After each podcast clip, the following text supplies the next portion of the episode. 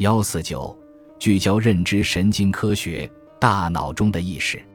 你可以把意识说成是一种清醒状态，一种经验或心理，或者其他一些自我意识的某些方面。很多学科领域，如哲学、神经科学、认知科学和人工智能等，都对意识研究的发展做出了贡献。泽曼回顾了他自己和其他人在意识研究中的工作，并且对意识研究的重要理论。方法和发展趋势做了一次全面的总结。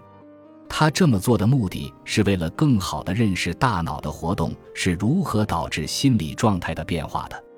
为了实现这一目标，研究者研究了睡眠和觉醒状态的脑电活动，以及控制这些生理状态的大脑结构。意识科学研究主要是集中在意识经验的神经学方面。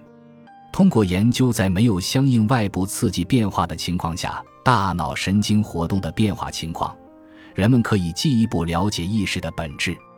脑功能成像和脑电技术的发展改变了研究者处理意识难题的方法。虽然科学家还没有完全了解意识经历的复杂结构，但是他们正在揭示出的相应的神经活动的特点。